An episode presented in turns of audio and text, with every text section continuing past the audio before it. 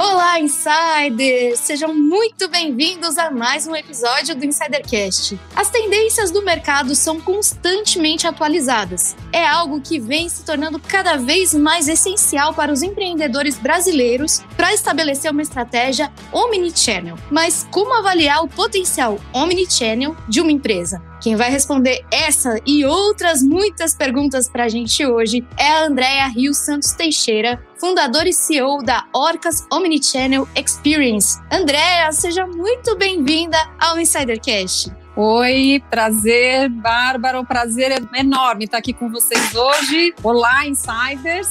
Prazer estar aqui com vocês. Obrigada pelo convite. A gente que agradece por você estar aqui com a gente hoje, Andréia. E eu já vou começar com uma pergunta para saber quando você descobriu essa tua paixão pelo Omnichannel e por espalhar conhecimento sobre esse tema. Olha, tudo começou e eu acho que assim, o Omnichannel é uma, é uma estratégia que ela está muito centrada no cliente, né? Então, tudo parte do cliente. Eu acho que essa, essa paixão pelo cliente é algo que eu tenho desde o início da minha carreira. Eu comecei a minha carreira trabalhando como executiva de empresas, sempre na área de marketing, trade marketing, e eu sempre tive esse viés do cliente, sabe? De entender o comportamento, essa curiosidade para entender o comportamento do cliente, entender e antecipar as necessidades do cliente. E, na verdade, o Omnichannel, a primeira vez que eu tive é, conhecimento sobre, naquela época, uma tendência, que hoje é uma realidade, foi em 2012. Eu uh, já tinha saído da, dessa vida executiva de empresa, eu estava na minha primeira experiência empreendedora e eu fui nos Estados Unidos por conta de um projeto que eu estava trabalhando na área de pet care. E naquele momento, a área de pet care, o mercado, estava crescendo muito, agressivamente fora do Brasil. E o que estava realmente mobilizando a venda naquele momento era o crescimento no online. E quando eu visitei as lojas, eu entendi o mercado e fiquei por um tempo, né, trabalhando em cima disso fora do Brasil, eu entendi o como a venda online ela influenciava positivamente, né, a venda offline.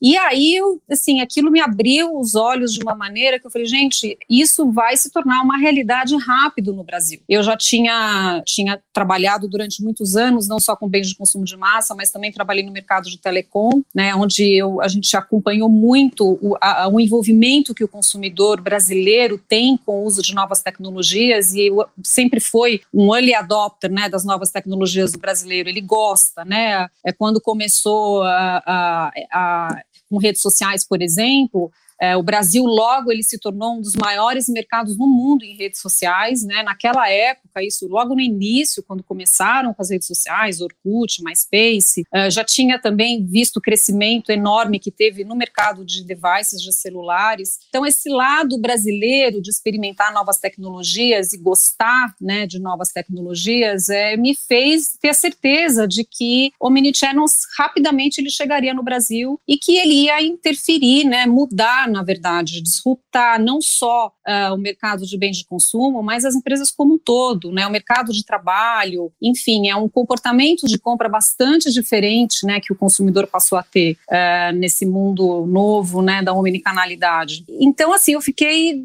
assim deslumbrada, né, com o que eu vi, aquele aquela interface grande positiva que um canal tinha sobre o outro. E foi quando eu, eu decidi é, estudar, me especializar nessa área e me preparar, né? Eu estava trabalhando já fazendo consultoria para empresas aqui no Brasil uh, e eu vi que se eu quisesse né, continuar levando vantagem competitiva né, para os meus clientes, eu teria que me especializar nessa área para poder ajudá-los a avançar nas suas estratégias. E eu fui, com isso, acabei, acabei decidindo em fazer um curso de mestrado, uh, usei o Omnichannel ali como a minha pesquisa de mestrado uh, e fui atrás de um parceiro uh, aqui no Brasil que pudesse me trazer todo o conhecimento e a vivência empírica, né, o, do, da minha pesquisa. Minha pesquisa ela foi um era era uma tese, mas era para um mestrado uh, profissional, não era um mestrado acadêmico, porque eu justamente eu quis é, trans, fazer um trabalho que eu pudesse não só contribuir para o meio acadêmico, mas também para o meio executivo. É, e foi aí que, na verdade, eu quanto mais eu fui lendo, eu fui, assim, a, me aprofundando no tema, eu fui, mais, fui ficando cada vez mais deslumbrada, mais apaixonada. E hoje eu continuo, na verdade, né? Eu trabalho com isso, eu continuo com as pesquisas, com os estudos, eu olho muito tendências lá de fora. É, hoje a gente aprende muito, né? O mercado é, lá fora ele está mais desenvolvido e o Brasil ele só não está mais desenvolvido porque a gente tem barreiras aqui muito maiores, né? Mas a gente está caminhando para um movimento, eu acho que bastante positivo. Então assim é bastante antiga essa minha essa minha paixão pelo tema. Não sei se eu respondi a sua pergunta. Super, Andréa, respondeu super. E eu quero chamar para a gente continuar essa conversa que já está muito boa, mais duas pessoas aqui que fazem parte dessa essa nossa omnicanalidade do Insidercast, essa coisa que chega em todos os lugares. Vamos chamar eles os nossos meninos aqui do Insidercast. Primeiramente, ele, rei do litoral, Santista, Baixada, adjacências, o rei das luzes, o pai das luzes. Se temos o pai das pombas, temos o pai das luzes aqui do Insidercast. E daqui a pouco a gente chama ele, que vem o quê? Nas asas das pombinhas de Oz, o menino de ouro, Fábio Oliveira. Mas primeiramente, ele, Cleiton Lúcio, seja muito bem-vindo ao Insidercast. E aí, Bá, tudo bem? André, muito obrigado por, ter, por participar com a gente aqui nesse bate-papo. Pô, assim você acaba com essa credibilidade, né? Imagina, a gente tá falando aqui sobre omnicanalidade, sobre coisas sérias. Ela vem e fala do, do menino de Oz. Mas o que, né? dele que, que, que, eu posso fazer? Esse é o meu jeitinho insider de ser, né? Se, não, se eu não brincar com vocês, não sou eu. Afinal, temos eles, ele aqui também, o pai das pombas, que vem o quê? Nas asas de uma bela pomba. Não é, Fábio Oliveira? É verdade. Olha, a gente tem que montar a nossa startup logo de cachorro-quente fazer um esquema aí omnichannel para entregar tanto online, via, sei lá, vamos fazer uma pomba via drone, não sei, Isso. A Amazon tem, tem os drones, a gente tem, tem os pombos de osso. Será e que ainda é, é, como é que é? Ainda é, é ecologicamente sustentável. Pois é, ó, a gente tá aqui ó, pensando no quê? No ESG que a gente falou no episódio passado. né? A gente é quê? A gente pensa que na sustentabilidade, entendeu? Será que a André Porque... ajuda a gente nessa? Nesse modelo Deixa eu chamar ela novo? de volta aqui para ela falar pra gente se ela ajuda a gente nisso. André, você ajuda? Ajudo, claro. Dá para montar aí um omnichannel de cachorro cachorro quente entrega Olha, via drone. Não, drone não. Opa, drone não. Tá tem que ser tem que ser formato pombo correio, entendeu? Vindo de Oz e que venha pro litoral. A gente, tô eu imagina, imagina no, no, no, iFood, né? O entregador não chegou na minha casa. Imagina o, os feedbacks da, da empresa. A pomba saiu voando, não trouxe. Que é. canalidade a gente vai entregar com as pombas que não, não nos obedecem? Eu é, não acho tem que treinar muito bem essas bombas, é. viu? Vai ter que treinar muito bem. Vai eu, eu, acho melhor vocês, eu acho melhor vocês começarem com os drones do que com as pombas. Acho que é um caminho. É mais, mais conservador, fácil. mais seguro. É, não, é. Vai, não vai ter essa ousadia sustentável da pomba, né? É, Mas a gente, a gente é mais seguro, né? A gente aí garante o quê? A satisfação do cliente, né? Com a entrega Isso. bem feita. É, e por falar em satisfação do, do, cliente, a gente perguntar já para Andréia, tá todo mundo falando em omnichannel. Parece que virou a palavra da moda, né? Ultimamente. É, é. Mas a verdade é que cresceu muito durante a pandemia, né? A unificação entre as lojas online e offline. Sim. E a gente vê que aumentou o fluxo de vendas, as entregas, as trocas ficaram mais otimizados. Como que você está vendo esse movimento? E ele realmente é fundamental para melhorar o resultado das, das empresas? Seja as empresas que nasceram de forma física, seja as, as, empresas que nasceram de forma online, mas unificaram também, passaram a ter também espaços físicos. Como que você está vendo esse movimento, André? Olha, eu estou vendo com um olhar bastante positivo e otimista. É, eu acho que a pandemia vamos dizer que foi um período bastante difícil e doloroso né, para todos, mas em relação a, ao uso de diferentes canais e de novas tecnologias, ela favoreceu bastante, né? ela deu um empurrão. As empresas tiveram que encontrar novos caminhos para fazer os seus negócios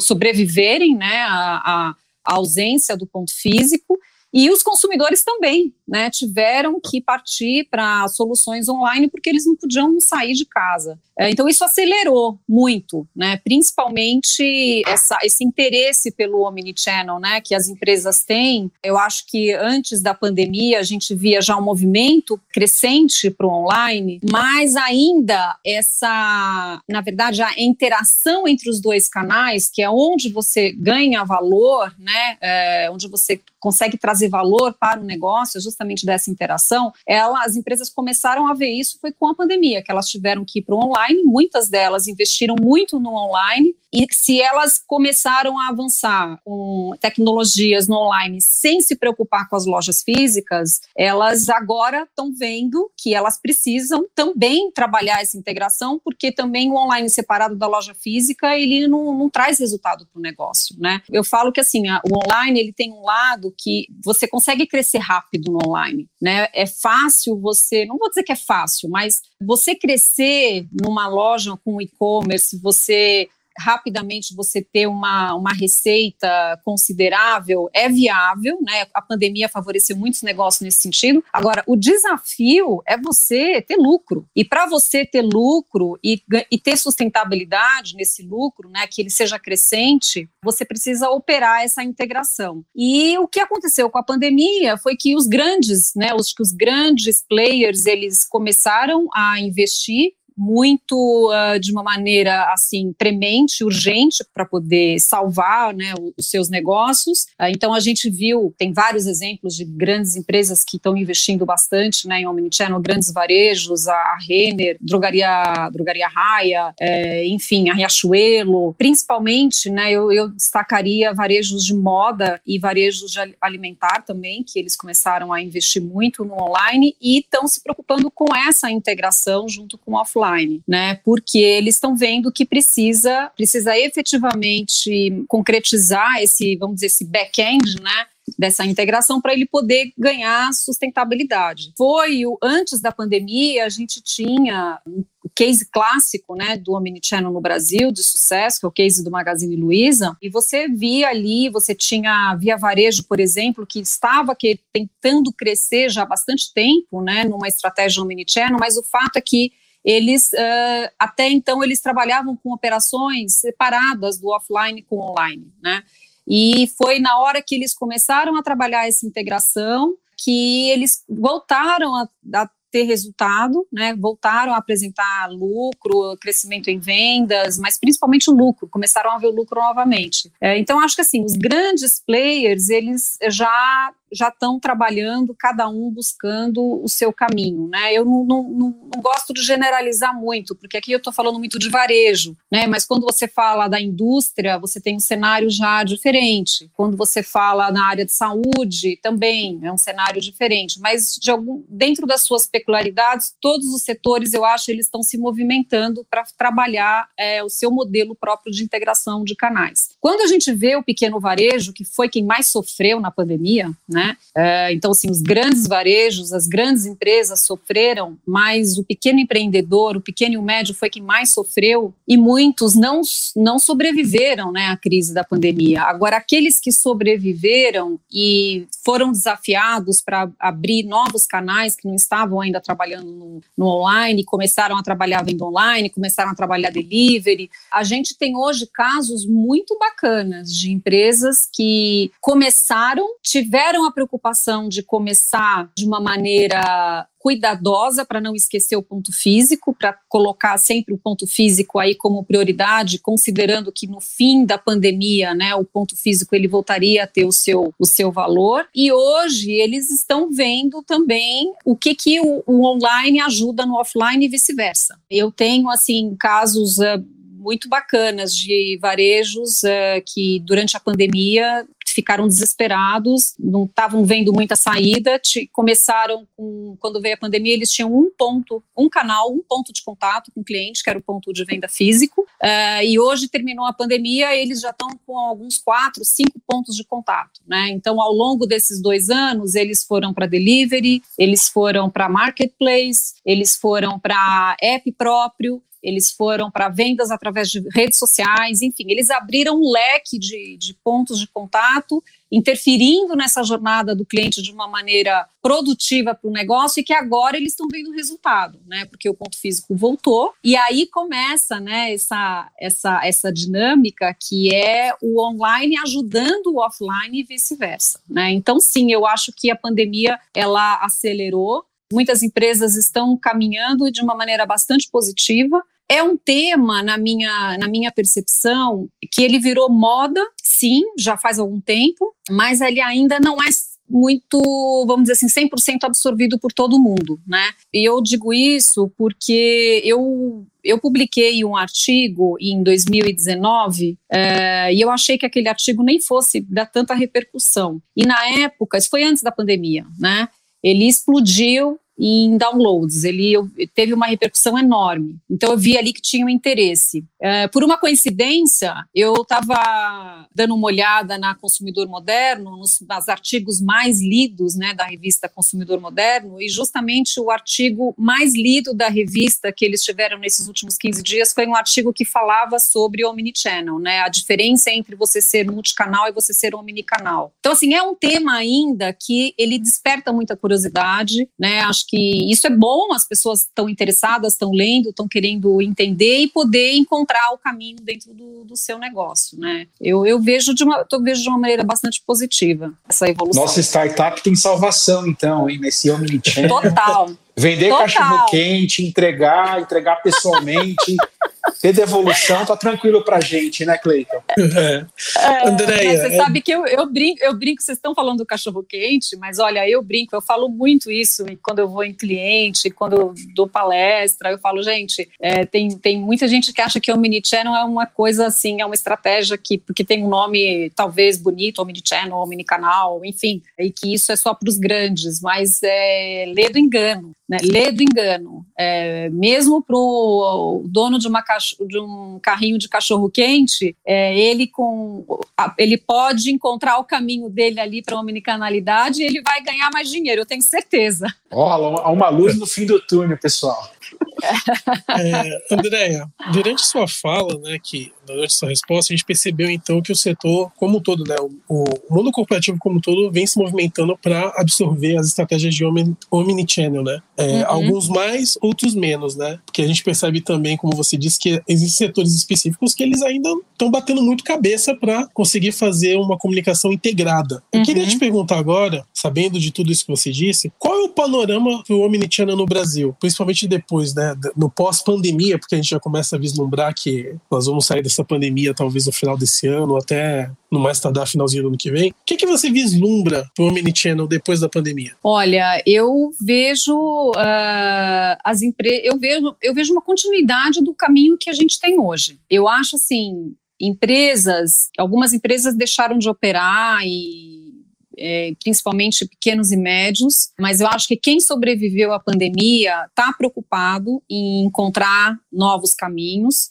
e tendo uma gestão, eu acho que não é a mesma né, de antes, porque ele tem que ter, eu acho que ele tem que usar metodologia, ele tem que ter métrica para acompanhar a evolução, enfim, é, indicador de performance para ele, porque essa, essa gestão omnichannel, ela é muito, vamos dizer assim, o, o, o ambiente é muito caótico, né? Porque a pulverização de canais é muito grande, um interfere no outro, o consumidor é, segue, você acha que as empresas que ainda acham que elas podem ter algum certo controle da jornada de compra, ela ela está muito enganada porque ela perdeu ela perdeu esse controle, não tem como ela controlar. E na verdade, eu acho que o, o, quem não tiver esse essa, esse acompanhamento, essa essa visão, esse olhar com métricas na gestão, eu acho que pode demorar mais, né? Mas eu, eu acho eu acho que o, o gestor, né, o líder, que ele está querendo reinventar o negócio dele, ele já está avançando, né? Então eu vejo isso com, com olhos bastante positivos. É, hoje, o que, que a gente tem? Uh, eu acho que o, como vamos falar assim como consumidor, né? A gente já está olhando várias empresas no Brasil que melhoraram muito a sua operação, né? Agora nesse pós-pandemia, nem vou dizer pós-pandemia porque a pandemia não acabou, mas uh, agora, né? Que vamos dizer assim a crise sanitária ela está mais controlada. Então, a, como eu comentei, a Renner, ela, eu acho que é um exemplo de empresa que está investindo continuamente. Né? Eles acabaram, inclusive, de anunciar que eles tomaram uma decisão e eles vão investir mais de um bilhão uh, novo CD em Cabreúva, justamente para otimizar a, a, estratégia que eles têm, o Mini-Channel, para abastecer não só as lojas, mas também poder entregar na loja do consumidor. Né? A gente tem o Mambo, que também está aí oferecendo novos canais né, para os clientes. É, eles agora entraram, essa semana também anunciaram que eles vão vender através do Mercado Livre também, o que é, uma, é, uma, é um grande passo, né? Porque até então eles não estavam em nenhum marketplace. Outros estão trabalhando com seus próprios marketplaces, né? Então não estão entrando em outros, mas estão trabalhando, procurando uma saída, construindo seus próprios marketplaces. Então eu vejo uma, eu, eu vejo assim um cenário bastante construtivo, né, no, nas para as empresas no Brasil, para os grandes, tá? Mais para os grandes. Eu acho que diante da crise que a gente está enfrentando, econômica, política, social, né, com a pandemia aumentou muito a desigualdade também social. Eu acho que a gente tem aí um, um contexto de crises que ela deixa o ambiente ainda mais desafiador, principalmente para o pequeno e médio. Né? O pequeno e médio, ele tem que, na verdade, eu falo comer o bolo e guardar o bolo, né? Ele tem que trabalhar na estratégia do mini channel, mas ele não tem uma estrutura como tem um, um grande e ele precisa fazer a venda acontecer ali no dia. É, então, o desafio para essas empresas, eu acho que ainda continua. Infelizmente, não vai, não vejo isso uma perspectiva de melhoria rápida, porque o cenário que a gente tem hoje é um cenário bastante complicado, né? Inflação, taxa de juros, enfim. Mas é, eu acho que é, é o que temos, né? E temos que, eu acho que o, o, a pandemia também ela trouxe uma, um lado muito bonito do brasileiro, né? Eu vi várias, uh, várias pessoas e várias campanhas, né, uh, incentivando as pessoas a comprarem em mercados de bairro, né, em mercados próximos da sua residência, justamente para poder ajudar esse pequeno e médio empreendedor. Então, eu acho que assim, o, o, panorama ele é um panorama positivo para os grandes que estão se investindo nessa, nessa estratégia com seriedade, né? E, então, quem está investindo, eu acho que vai colher os frutos, mas é, eu acho que ainda tem um terreno árido demais, sabe, para o pequeno e médio empreendedor aqui nesse país. A pandemia judiou bastante. André, é um pouco seguindo a tua resposta, eu queria te perguntar se é possível que o empreendedor rastreie essa evolução do negócio que a gente estava comentando agora na tua resposta, né? Uhum. A fim de ter uma experiência mais centrada ainda no cliente. E como que a gente avalia o potencial do omnichannel de uma empresa? Como que a gente começa tudo isso? Olha, eu gosto muito de falar em método, né? Eu acho que você precisa adotar uma metodologia de começo, meio e fim e seguir nisso, porque também você não pode ficar mudando toda hora a sua estratégia. A maneira que você tem, que a, que a gente aqui na Orcas a gente trabalha, é, é olhando o potencial omnichannel, que a gente parte desse princípio de que todo negócio ele tem o seu potencial. Já é uma, é uma visão diferente. E assim, eu vou aqui dar o exemplo da maneira como a gente está trabalhando na Orcas, mas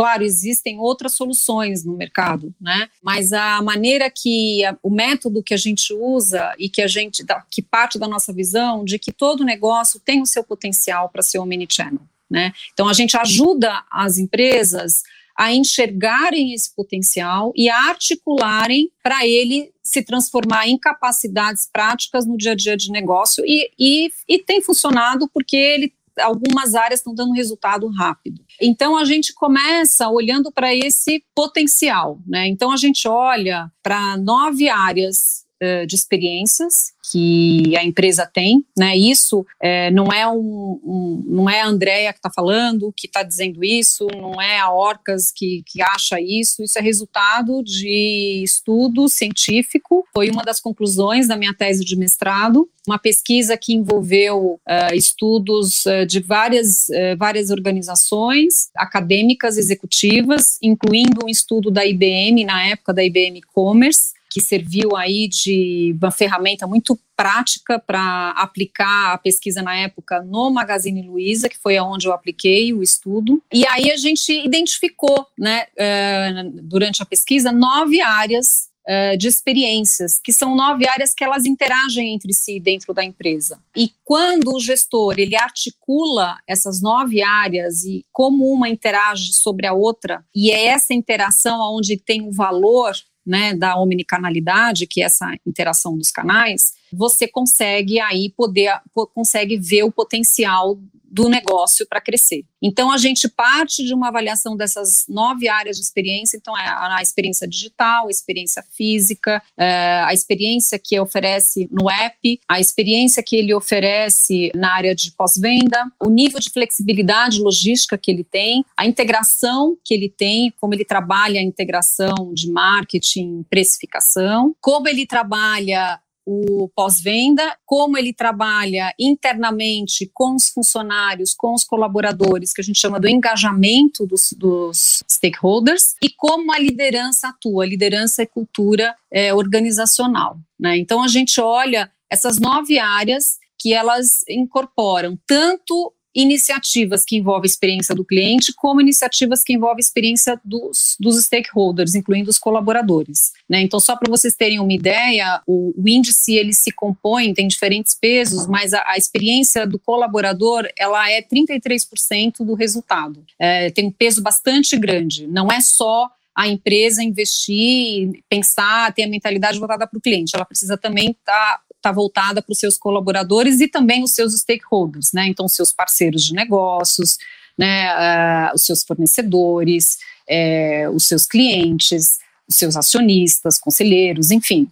Todos os stakeholders que estão envolvidos com a organização. Então, a partir, do, a partir da fase que você avalia essas, no, essas nove áreas de experiência, ele traz um, um, score, né, que a gente aplica dentro desse, que a gente chama do índice, que ele varia de 0 a 100, e é uma maneira que a gente que a gente encontrou ali para você tangibilizar, né? O que que precisa ser o estágio, o que que você precisa fazer para você evoluir na interação entre essas diferentes áreas, né? Então a empresa faz o score, esse até a gente oferece esse score gratuito, né? Porque como eu comentei, ele foi é um isso aí é resultado de estudo científico e eu na minha visão, conhecimento foi feito para ser compartilhado, então ele está disponível gratuitamente para qualquer empresa que queira conhecer o seu score. E aí ele aplica aquele score dentro do índice, que varia de 0 a 100, para ele entender: puxa, eu estou estagnado, eu estou em transição, eu estou uh, já em fase de inovação. Então ele olha, eh, se posiciona ali, a gente também é, conta, né, a gente abre o índice que foi o resultado, o, o, score que foi o resultado que deu no Magazine Luiza na pesquisa de mestrado, né, então hoje é uma referência, não são todos os que usam essa referência, tem, tem cliente que fala, ah, não, Magazine Luiza é muito grande, não, não é uma referência para mim, tem outros que gostam de olhar nessa referência e comparam para ver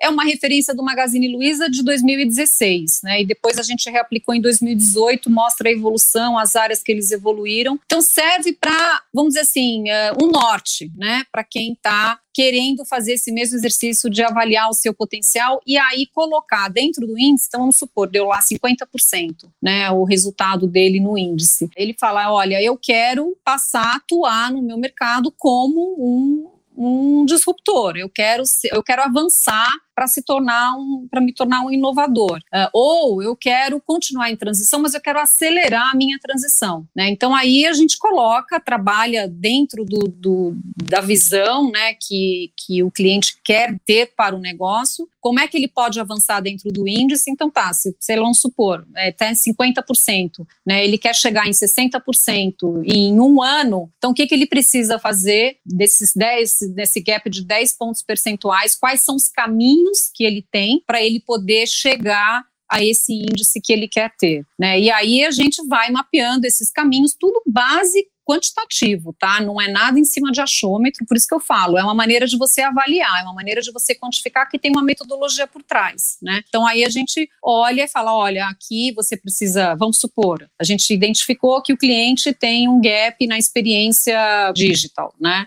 Então a gente coloca algumas iniciativas é, mapeia todas as iniciativas possíveis junto com o cliente, trabalha em cima de uma priorização, elege ali algumas experiências que vão ser priorizadas e ele começa a trabalhar dentro de de quick wins, né? Então, assim, tem a, iniciativas que vão ter resultados rápidos e iniciativas que vão ter resultados mais no médio prazo. Para poder, assim, você ter um guia e você ir avançando na sua estratégia é, omnichannel. Se não fica muito é, em cima de métodos e de objetivos que não são tangíveis, né? Que a gente já vi muito, muitas empresas, por exemplo, trabalham muito forte com métricas. Ah, ele fala assim, eu tenho, mas eu tenho métricas para tudo, né? Eu tenho métricas que eu acompanho a venda física, eu tenho métricas que acompanham a minha gestão, minha social media. Então tá, e você tem um monte de métricas, mas você fala, mas o que você quer com todas essas métricas, né? Você quer avançar para onde? Né? Você quer ir. Então, assim, eu falo que o maior desafio hoje das empresas, claro, a execução é um grande desafio, mas o que vem antes é você ter uma clareza da estratégia, o omnichannel, né? O que que você quer, né? Tudo bem, tem que ser o omnichannel, mas o que que você quer com a sua estratégia omnichannel? Você quer chegar onde? Para ser o quê? Para fazer o quê? Né? Então aí você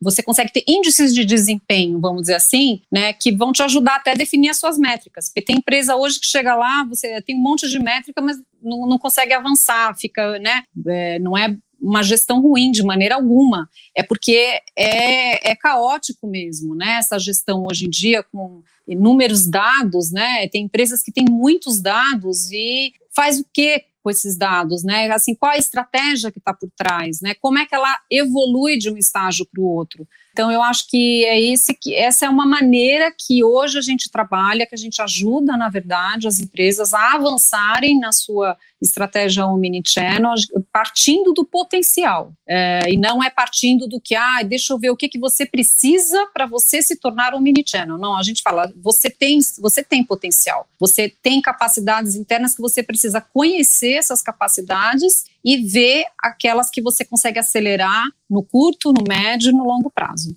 Quando você fala, André, dessa questão dos dados, né, gente tem até um termo que as empresas utilizam para isso, de ter dados e não saber o que fazer com essa imunidade, é chamada obesidade de KPIs. Exato. No mundo corporativo Exato. se fala muito sobre isso. E é, é, muito interessante o que você falou. É, as coisas, às vezes, você tem tanto dado, mas é tudo muito subjetivo. Você não começou o porquê você está fazendo aquilo, né? E a gente sempre é. fala, né? Comece pelo porquê. Por que, que você está fazendo isso? Aonde você quer chegar? E essa metodologia que você falou por trás é super interessante, assim. Uma é, coisa... Eu falo, eu, eu sou dos dados que você comentou, tem a, a tradicional palavra da moda também, que é o Big Data, né? Então, ah, nós trabalhamos com Big Data, né? E todo mundo precisa ter esse olhar, né? E ter essa visão de Big Data, sim. Mas eu falo, e o Small Data?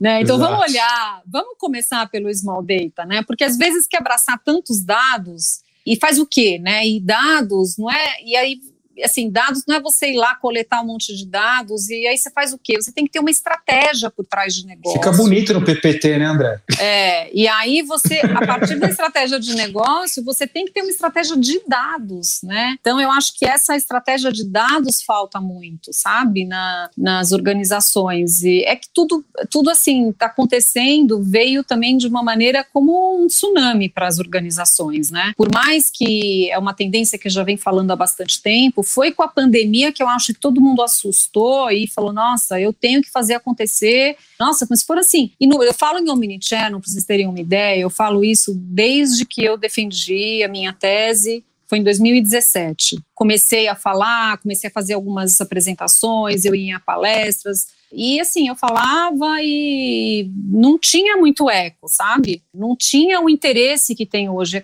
hoje é um cenário completamente diferente. Hoje as, hoje as empresas estão mobilizadas, né? Então, só que aí o que acontece? Vem, vem, vem tudo com essa crise enorme e é muita coisa para que a empresa tem que gerenciar, porque ela tem que ver dados, ela, né? Ela tem que ter estratégia de negócio, ela tem que ter estratégia de dados, ela vai ter que pensar na tecnologia, tem a, a, questão dos colaboradores, né, a experiência do colaborador não é só a experiência do cliente, e com todo esse contexto de crise, né, então eles, as, as empresas acabam ficando um pouco nessa, uh, eu digo que eh, muitas vezes eles ficam na angústia, algumas ficam na inércia, não conseguem nem evoluir, outras estão evoluindo, né, buscam ajuda de parceiros, mas estão evoluindo.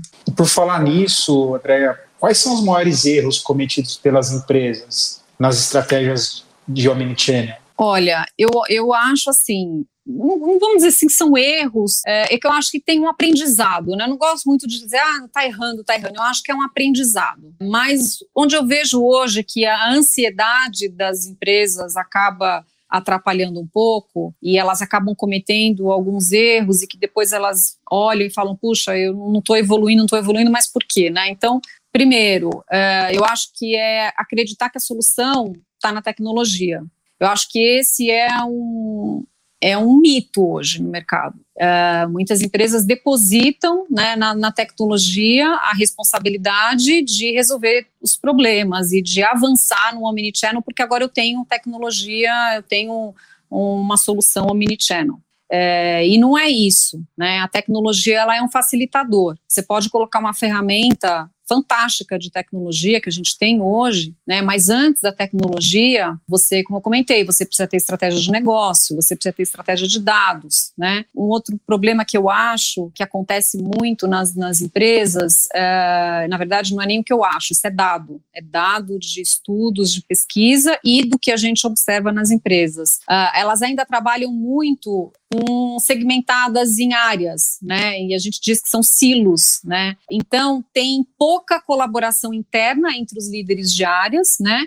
E pouca atitude da liderança para facilitar, estimular esse processo de comunicação interna. Então, eu acho que isso também é um problema, que é essa falta de comunicação e a questão da, de muitas vezes você achar que está trabalhando junto, mas no final, quando você vai ver esses silos, eles impedem as empresas de trabalharem juntos. Então, a, além da tecnologia, tem essa questão da colaboração. Eu considero também uma falta de propósito um problema sério hoje nas organizações, né? Eu acho que a questão do propósito, e o propósito ele faz parte né, da, da avaliação feita pelo índice Orcas, que avalia o potencial o propósito está lá. Então você fala, nossa, André, mas o que, que propósito tem a ver com omnichannel? Tudo, porque a, o consumidor hoje ele é movido por causas, né? Então a empresa que não tem um propósito muito claro e não consegue transmitir isso, né, no seu negócio, ela trava, né, o avanço omnichannel dela. Então eu acho que assim a falta de um propósito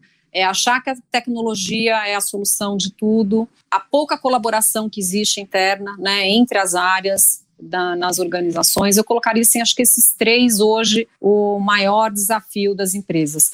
Tem um dado super interessante que eu estava lendo, que é de uma pesquisa de fora, que diz que 20% dos projetos de, em data science, né, em, de inteligência artificial, eles uh, não, de, não entregam resultado. Olha que loucura, 20% só, ah, perdão, 20% só que entrega resultado. O restante não entrega resultado. E 80, 87% dos projetos em data science, eles é, sequer eles chegam a, a, ser, a, a, virar produção de alguma coisa prática nas empresas. Eles nem começam a ser produzidos, não chegam nem a ter um projeto piloto. E muito é em função, é, que nesse estudo mostrava, é em função dessa questão das empresas de acreditarem que é a, a tecnologia é a solução de tudo, deposita dentro da tecnologia a responsabilidade de resolver tudo, e não é.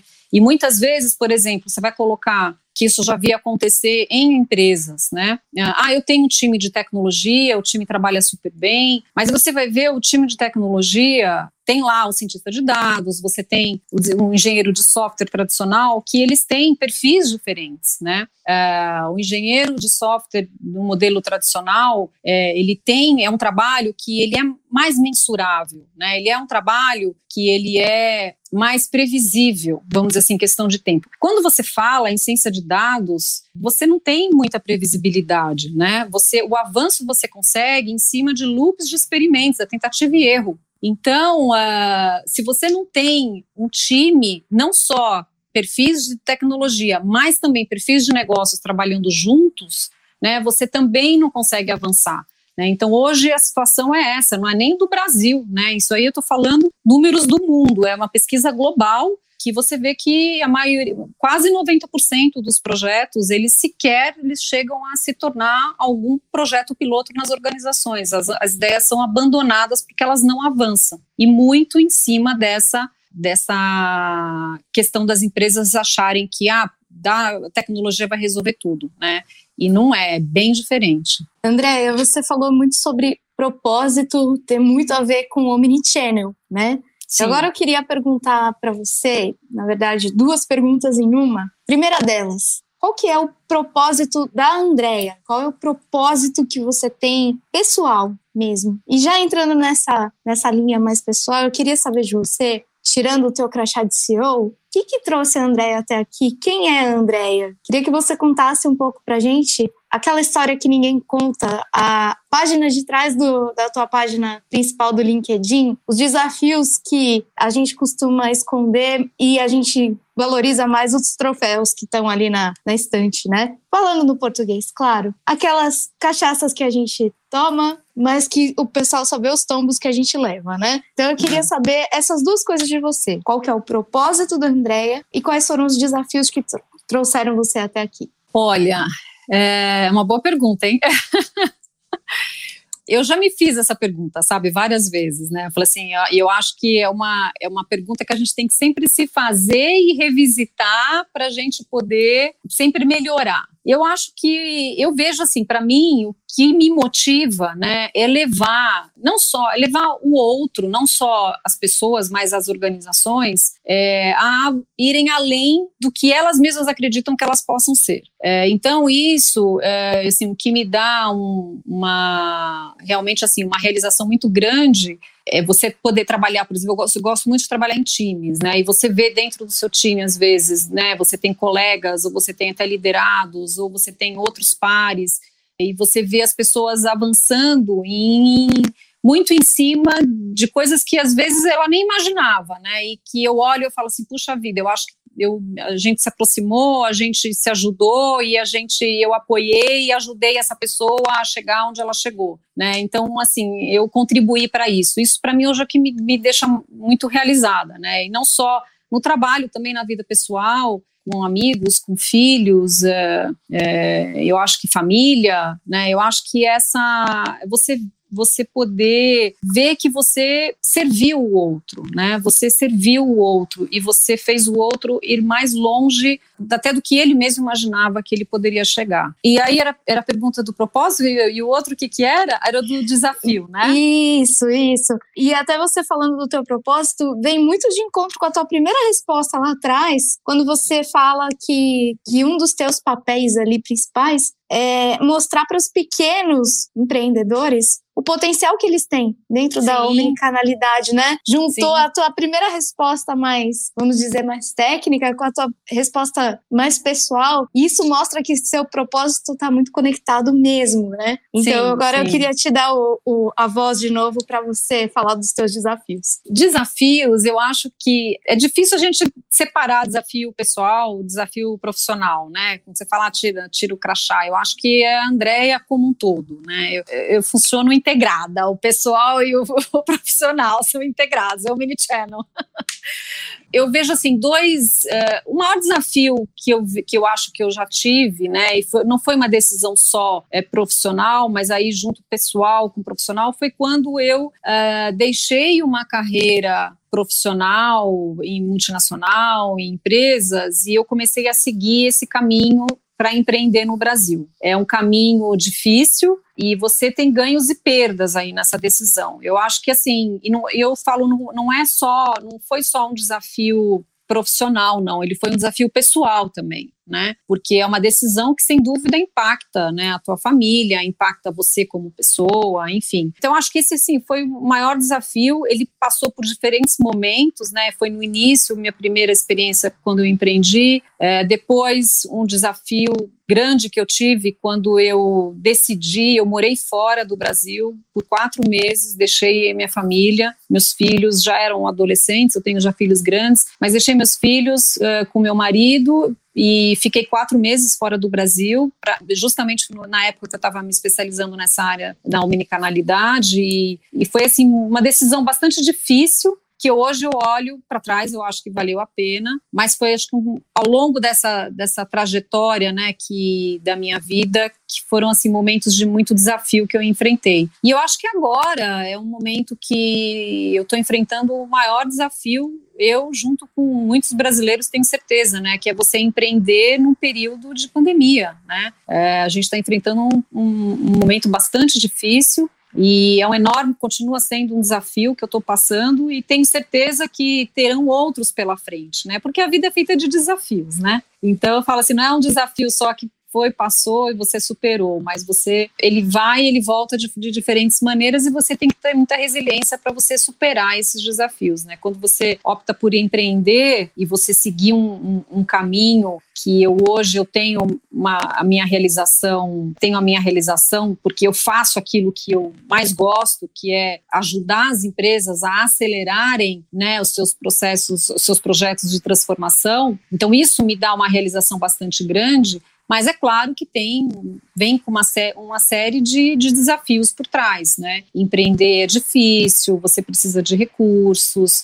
Uh, o Brasil não é um país que ele tem melhorou muito, né? Mas ele ainda não tem um ecossistema que favorece o empreendedorismo de uma maneira democrática, né? Vamos dizer assim. Eu acho que o Brasil ele melhorou demais. A gente tem hoje né, várias startups, eh, a gente tem polos de startups que estão indo muito bem e o país avançou bastante, mas ainda não dá para a gente comparar com uh, o ecossistema que suporta empresas uh, fora do Brasil. Né? Então a gente ainda tem ainda bastante dificuldade, fora o contexto que a gente tem político, econômico, que também atrapalha os negócios e, e enfim, a gente tem que saber lidar com essas, uh, com essas questões. É, e não é à toa que né, o brasileiro hoje ele é reconhecido internacionalmente por ser um gestor, um dos mais criativos que tem no mundo, né, e que sabe lidar com crises como ninguém, né. Então, assim, tem um lado bom, né, a gente aprende na raça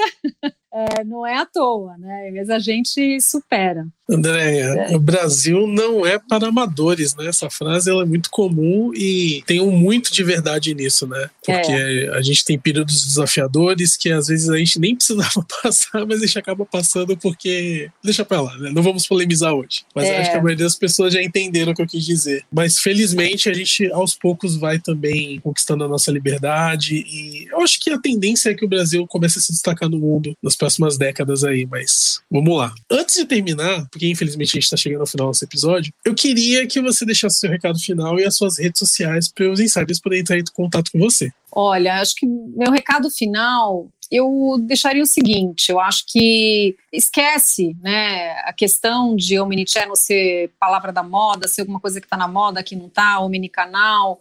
Eu acho que se você que está nos ouvindo é um gestor, é né, um executivo ou é um líder, dono de uma empresa, avance o seu negócio para a economia da experiência, para ele se transformar, para atuar na economia da experiência, que é a economia que a gente vê hoje, que a gente está olhando esse consumidor, que ele vive de experiências, né? seja física ou online, misturado, mas aposte no seu negócio, avance nas suas estratégias. Existe hoje soluções uh, que são difíceis para quem é pequeno, sem dúvida, né? O pequeno empreendedor, como eu comentei, ele tem um contexto mais difícil por um lado, mas por outro, você tem aí tecnologias hoje que a gente já tem no mercado que são plug and play, é, para ajudar esse pequeno empreendedor, é, ajudá-lo a, a, a transformar.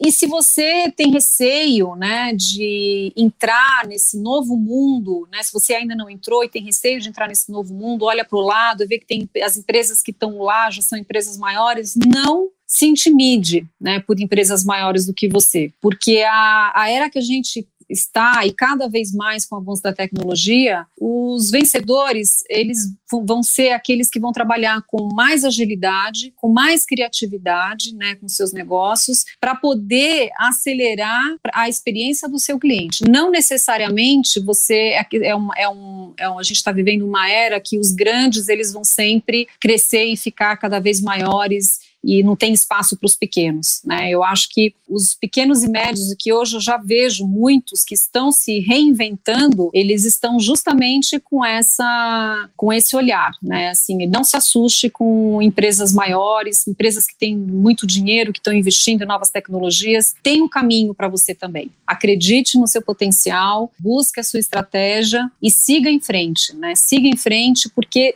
tem espaço. A beleza do, do mundo online, né, que ele trouxe para gente, é que tem muitas possibilidades, né, para você fazer o seu negócio superar e o seu negócio perseverar, né, ao longo dos anos com o mundo digital. Existem várias possibilidades que a internet nos traz. Então, acho que assim, eu queria só deixar essa mensagem de otimismo, sabe? É um momento que a gente vê ainda uh, gestores, executivos, mesmo até de grandes empresas, preocupados que ai, eu, ainda não, não, não, não, avançamos, a gente não consegue avançar. Comece fazendo, né? Eu acho que assim, não se preocupe tanto como começar, né? Se você começar a dar o primeiro passo, você já vai começa a dar o segundo, começa a dar o terceiro, e o aprendizado e o erro, ele faz parte dessa nova era, né? Então, acho que a gente tem que também aprender a trabalhar mais com o erro, né? O erro é uma coisa que assusta muito as pessoas ainda, né? Mas nessa era que a gente está entrando agora da, da omnicanalidade, é, a inovação ela vem com erro, né? Os acertos vêm com erro. Uma das coisas que a gente mais usa, né, na nossa, no nosso método e que isso é dado também de pesquisa é, e que a gente vê também na prática acontecer, quando você faz trabalhos de jornada de compra omnichannel, você precisa de até cinco tentativas para você poder acertar que a gente chama do trigger point, né, que é o ponto de oportunidade na jornada, que é quando o cliente, quando a indústria ou o varejo, ele consegue lucrar ali com a ação naquele ponto da jornada. Só que para ele conseguir lucrar, em média, são de três a cinco tentativas, né? Então, ou seja, se ele acertou na quinta, ele tiveram quatro tentativas que ele errou. A diferença é que ele acertou na quinta, aí ele consegue escalar, aí ele começa a escalar e aí o crescimento é rápido, né? Então, eu acho que a mensagem que eu queria deixar é essa: acredite, não desanime, não se intimide.